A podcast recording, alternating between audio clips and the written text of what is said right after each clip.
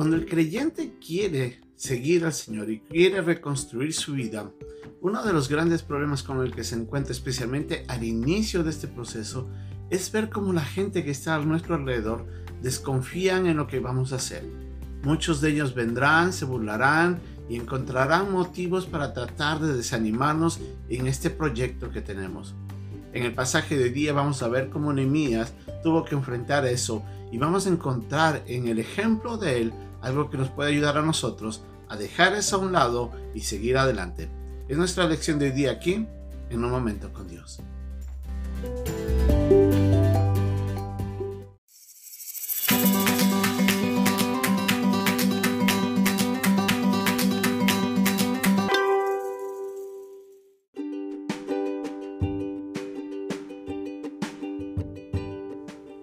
El pasaje de hoy día se encuentra en el capítulo 2 versículos 17 al 20 de Nehemías. Les dije pues, vosotros veis el mal en que estamos, que Jerusalén está desierta y sus puertas consumidas por el fuego. Venid y edifiquemos el muro de Jerusalén y no estemos más en oprobio. Entonces les declaré cómo la mano de mi Dios había sido buena sobre mí y asimismo las palabras que el rey me había dicho. Y dijeron, levantémonos y edifiquemos, así esforzaron sus manos para bien. Pero cuando lo oyeron Zambalat, Oronita, Tobías el siervo amonita y Gesem el árabe hicieron escarnio de nosotros y nos despreciaron, diciendo, ¿qué es de esto que hacéis vosotros? ¿Os rebeláis contra el rey? Y en respuesta les dije, el Dios de los cielos, Él nos prosperará, y nosotros sus siervos nos levantaremos y edificaremos, porque vosotros no tenéis parte ni derecho ni memoria en Jerusalén.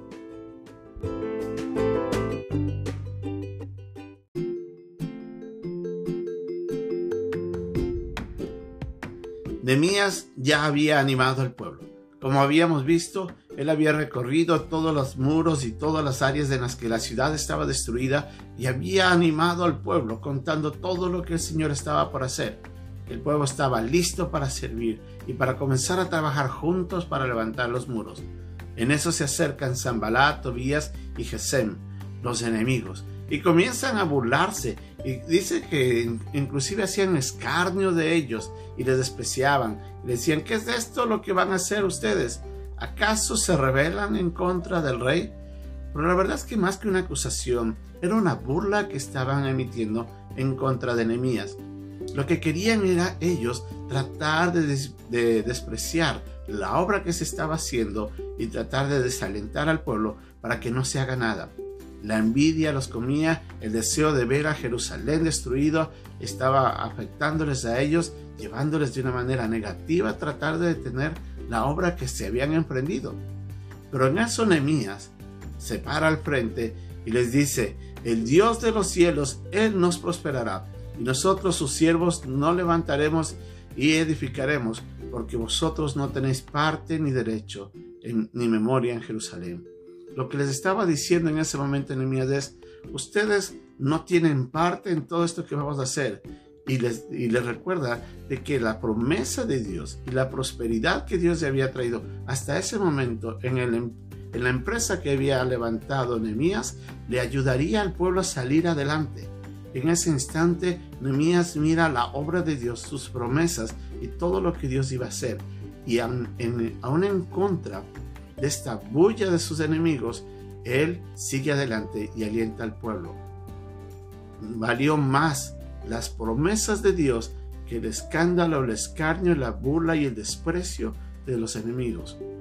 Cuán importante es para nosotros poder mirar en nuestras vidas cuando nosotros queremos reconstruir algo, mirar de que Dios nos está prometiendo cosas. Cuando usted pasa tiempo en la palabra de Dios, cuando usted pasa tiempo en la oración, usted va a encontrar en esa intimidad de la relación junto a nuestro Señor, de que Él le va a expresar palabras, Él le va a mostrar pasajes en el que Él está diciendo lo que Él quiere hacer, cómo lo va a hacer y por qué lo va a hacer. Recordemos que cuando Dios va a ser parte de su obra en nosotros, Él va a hacer algo para gloria suya. Así es que Dios no solamente va a transformar nuestras vidas, sino que a través de lo que Él va a hacer, va a ser glorificado. Imagínese por ese lado. ¿Cómo puede usted entonces creer de que Dios no le va a ayudar a salir adelante? Dios es un Dios grandioso. Él va a querer de que usted y yo siempre salgamos adelante.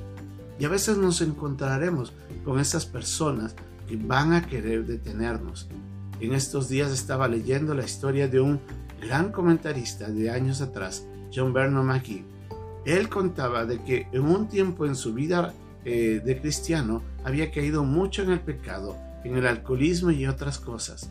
Cuando un día decide por fin dejar todo atrás y entender y entendió de que Dios le estaba llamando al ministerio, él va y renuncia y la gente se le burló en la cara porque miraban hacia donde él había estado, que era una vida en la que estaba hundido en el pecado y lo reconoce él, pero estaba caminando hacia una vida de victoria y Dios iba a ayudarle a restaurar toda su vida.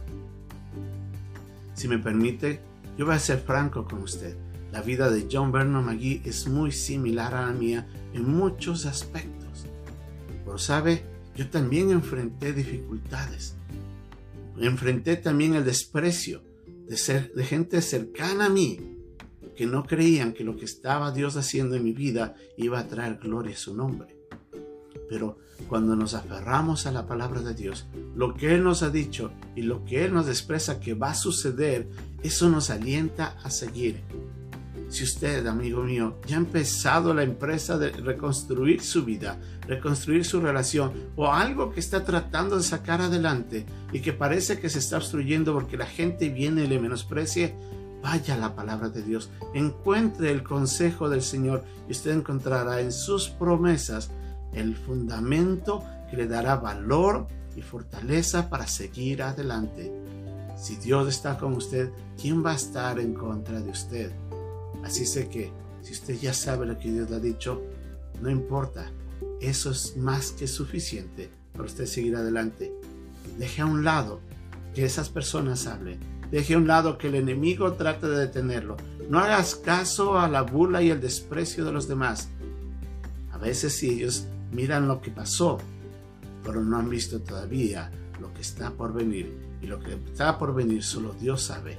Y Él va a ser glorificado. Así es que siga adelante y no desmaye. Que Dios nos bendiga.